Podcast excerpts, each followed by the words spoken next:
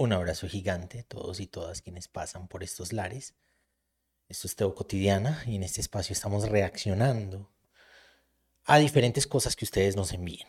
Este video específicamente nos lo envió una seguidora.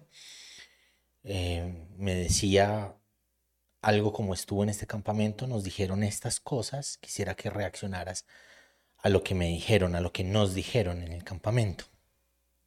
Pero cualquier cosa que se les ocurra, escrito, artículo, meme, publicación, tweet, video, que quieren, que quieran ustedes que reaccione a ellos, lo pueden enviar por los diferentes canales de Teo Cotidiana y vamos a estar haciendo esto.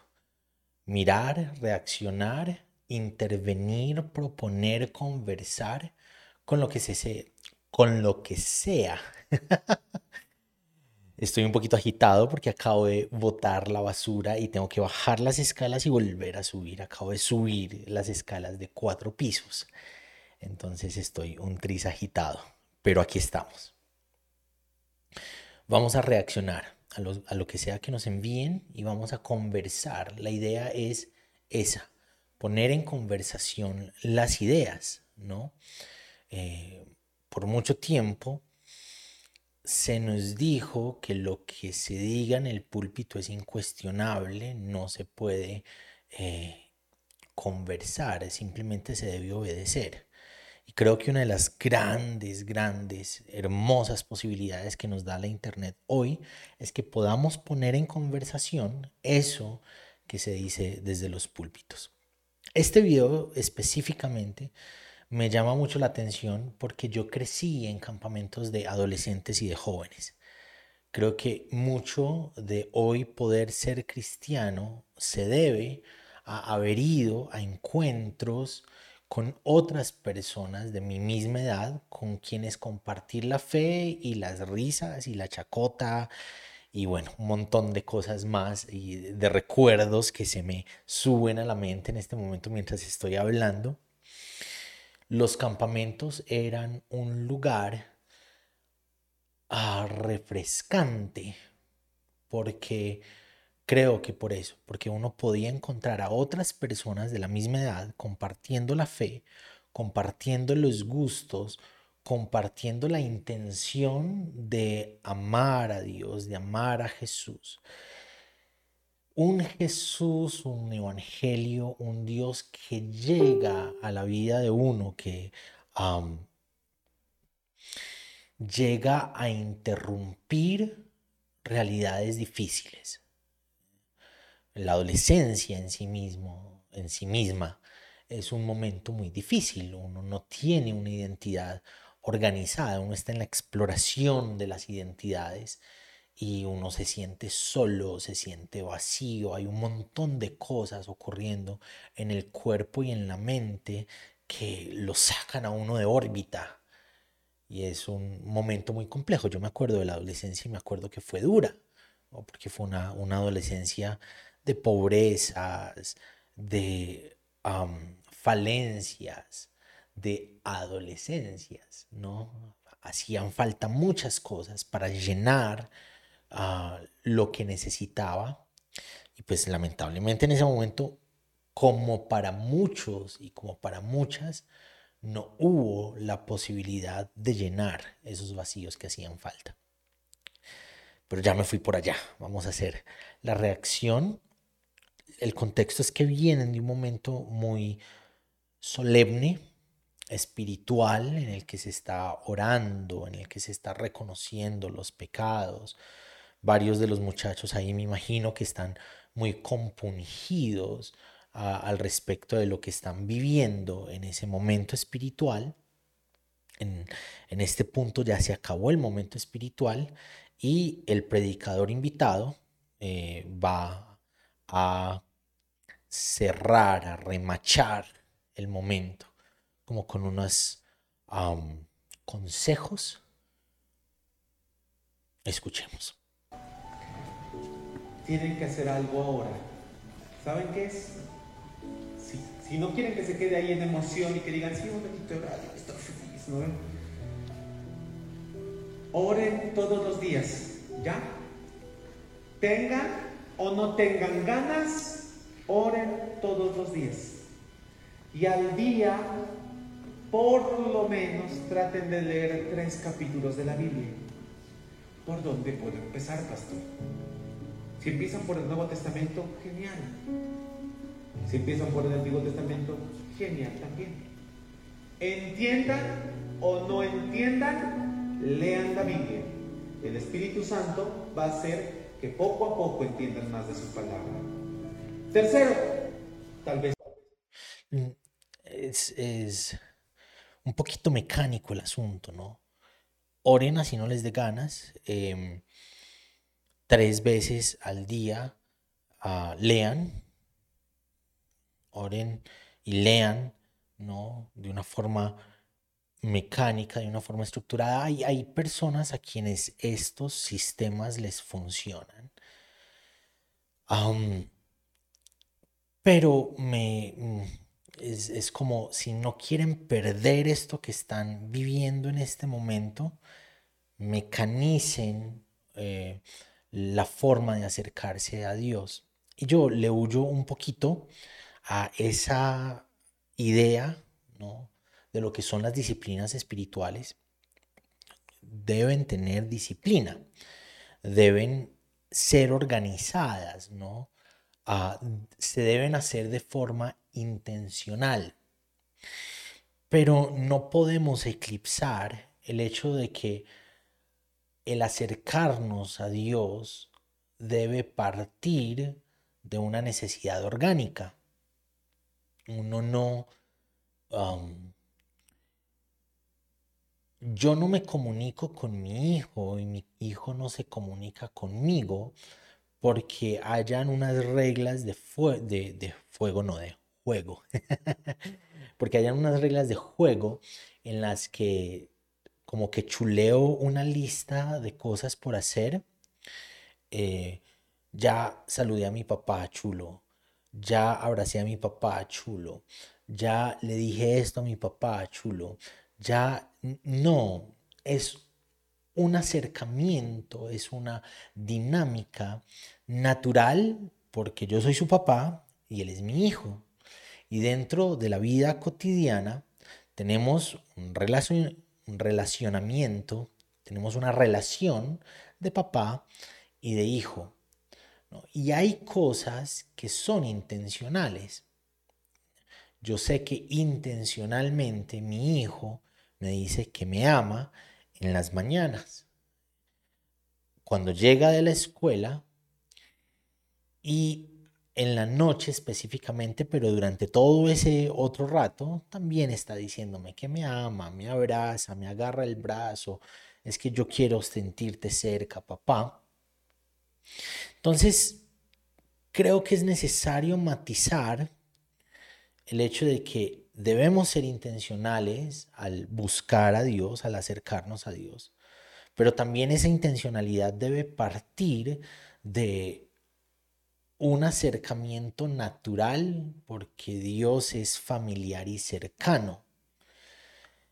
La fórmula que se está planteando es para que no se les caiga este momento espiritual, entonces tienen que orar por lo menos de esta manera y tienen que leer por lo menos tres capítulos al día. ¿no? Es como la fórmula mágica. Oren y lean para que no se caiga este momento de sensaciones y de emociones que están teniendo. Porque eso es un campamento. En el campamento uno puede ir y escucha y aprende y vierte el alma frente a eh, la necesidad de encontrarse con lo divino, frente a la necesidad de estar cerca de Dios en medio de todo lo que está pasando. ¿no? También hay una sensación de culpabilidad, sobre todo en la adolescencia y en la juventud. Yo me acuerdo que año tras año mm, me tocaba, me tocó en la época en que era muy famosa la canción de Jesús Adrián Romero, Cuidaré mis ojos, cuidaré mis manos, cuidaré mi corazón de todo lo malo, de todo lo vano. No te quiero fallar más. hoy eso era una vaina dura, porque cada año que iba al Congreso, en algo había fallado y volvía a prometer, a comprometerme con Dios. Y uno lleva allá la... es un momento para vaciarse. Y uno sí se siente como en las nubes. Y creo que estos momentos son muy sensibles, ¿no?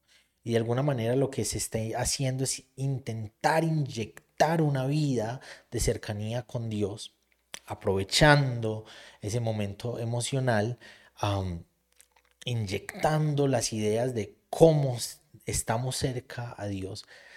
Pero aunque no creo que haya malas intenciones detrás de eso, creo que se falla en el hecho de mecanizar en la cercanía de Dios. Esta es la lista que tienen, chuleen, chuleen, chuleen, chuleen. Hasta este momento la lista está en orar y leer por lo menos tres capítulos al día, así no se entienda. Orar así no se tenga ganas. Mm, creo que es, es importante intencionalmente buscar aparatos, buscar organizar cronogramas para que los muchachos, las muchachas empiecen a entender qué es lo que se dice ahí, no delegarle solamente al Espíritu Santo que ilumine el alma, sino que la iglesia pueda ah, generar espacios donde la gente pueda preguntar y donde la gente pueda conversar las ideas en torno a la Biblia, lo que dice la Biblia, lo que enseña la Biblia, la forma en que podemos acercarnos a la Biblia y hacia dónde debe guiarnos la Biblia. Creo que debe ser algo más que un punto para chulear.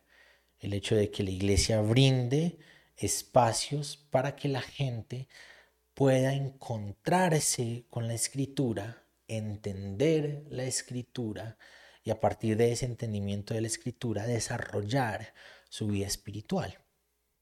Tercero, tal vez nunca han ayunado. Entonces, ahora ayunen por lo menos una vez a la semana. Para empezar ya, una vez al mes. Pero si quieren crecer más rápido, una vez Orar. ¿Cómo se ayuna, pastor?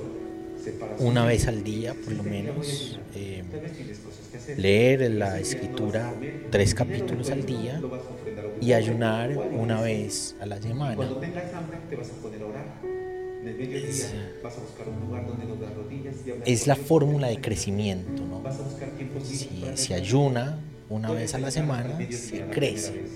Si no se ayuna una vez a la semana, por lo menos, entonces se demora el crecimiento, es lo que dice esta persona. Chicos, prohibido, prohibido faltarse de iglesia.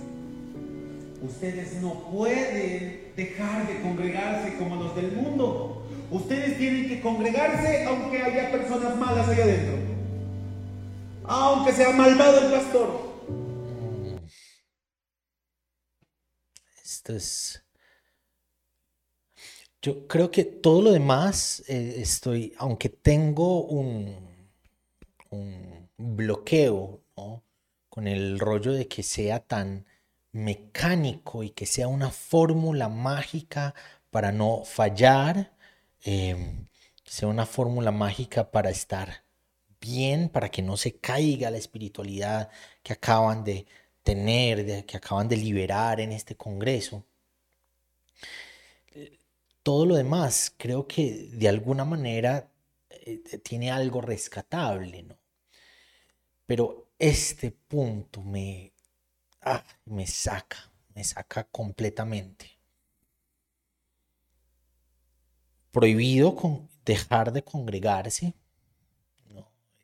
muy usual que una y otra y otra vez vayamos a ese texto, que a mí me lo repitieron 50 mil veces en todas partes. No se dejen de congregar como lo hacen algunos, ¿no? Él, él, lo extrapola como lo hacen los del mundo. Hay una intención de separar. Nosotros no somos como ellos, ¿no? Hay una intención de esos malos que hacen cosas malas, nosotros buenos que hacemos cosas buenas. Es eh, muy usual dentro del discurso evangélico. Lo que nunca se me enseñó es lo que dice el verso anterior, estimulándonos en el amor y en las buenas obras. Es decir, la iglesia de donde se invita en ese texto a que no nos dejemos de congregar es una iglesia que se dedica a estimular en el amor y en las buenas obras.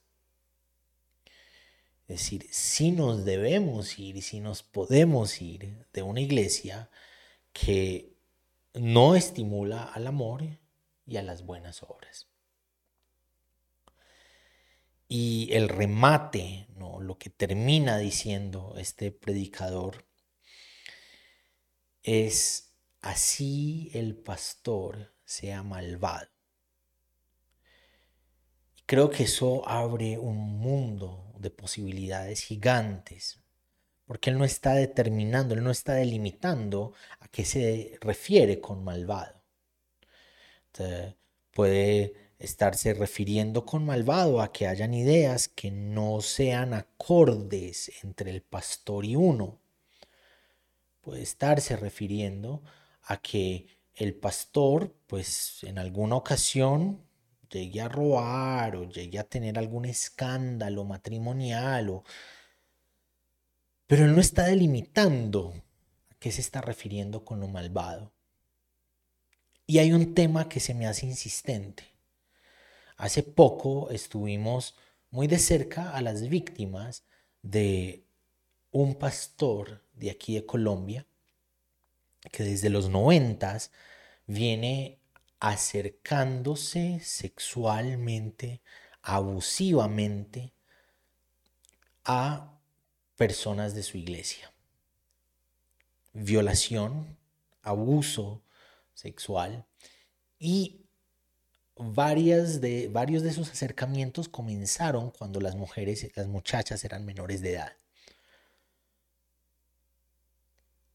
Entonces, cuando decimos no te vayas de la iglesia así tu pastor sea malvado. Yo no estoy diciendo que el pastor de estos muchachos sea un abusador sexual, pero es muy difícil saber si parte de esa maldad que puede haber en un pastor es eso, o abusos de otras clases abuso psicológico, abuso emocional. Y al contrario, creo que necesitamos irnos. Creo que es importante huir de una iglesia donde somos, de donde somos maltratados. Creo que es importante huir de una congregación donde el discurso no estimule al amor y a las buenas obras, donde en vez de tener discursos de acercamiento amoroso, lo que haya sean discursos de odio, de rencor, de segregación, de señalamiento, de juicio contra el otro.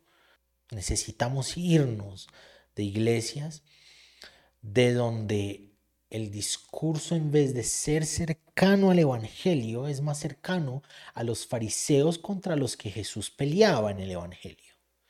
Gracias Dios porque yo no soy como ese pecador. Encontramos de eso así, gigante, en medio de nuestras iglesias.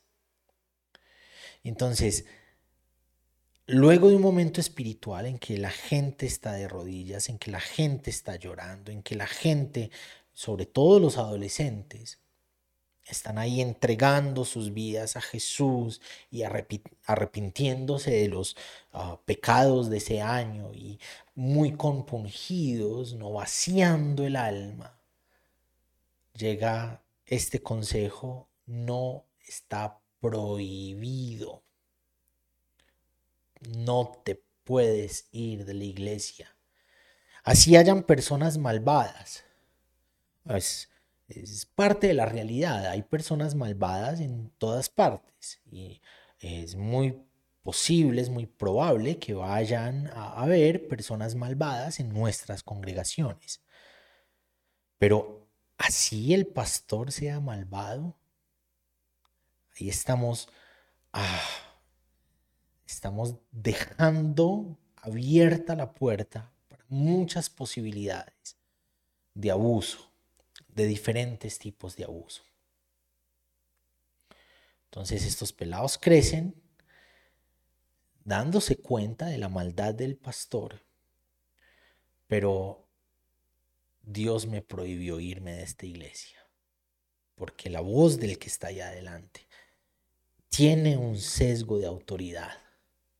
Ese que está en el púlpito está más cerca de Dios. Ese que está diciendo lo que se dice, ese es más espiritual. Ese ayuna por lo menos una vez a la semana. Ese ora por lo menos una vez al día. Ese lee la escritura por lo menos tres capítulos al día. Ese es más cercano, más sabio, más espiritual, más santo a uno no le queda de otra más que obedecer lo que se está diciendo, sobre todo cuando uno tiene una mente que apenas se está desarrollando en la adolescencia.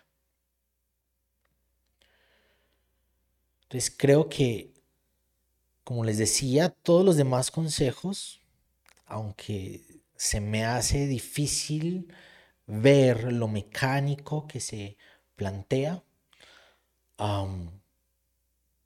creo que pasan. Pero este cuarto consejo creo que se desborda de los límites, creo que va más allá de el lugar del predicador y creo que permite lugares donde la gente pueda encontrarse con el abuso y no denunciar, porque es el pastor, así sea malvado, porque Dios me ha prohibido dejar de congregarme, así el pastor sea malvado. Da lugar a que la gente tenga que vivir años tras años en la esclavitud de tener que aguantarse a un pastor malvado y de nunca decidir irse de la iglesia. Y creo que podemos romper ese ciclo. Podemos decirle a nuestros jóvenes, a la juventud de nuestra generación, puedes huir de iglesias donde haya líderes, pastores abusivos. Puedes denunciar el abuso pastoral, cualquiera de los tipos de abuso. Puedes irte de una iglesia que no estimula en el amor y en las buenas, en las... se me fue la palabra Estimular en el amor y en las buenas obras. Espero que les haya gustado. Me cuentan qué tal nos fue esta vez con esta reacción. Todo lo que tengan por decir lo pueden escribir. Si hay algún video algún material que quieren a que reaccionemos frente a él, sería genial que nos lo envíen, que me lo envíen por los diferentes canales de Teo, Cotidiana. Feliz día, una feliz semana, una feliz vida. Que el buen Dios les abrace.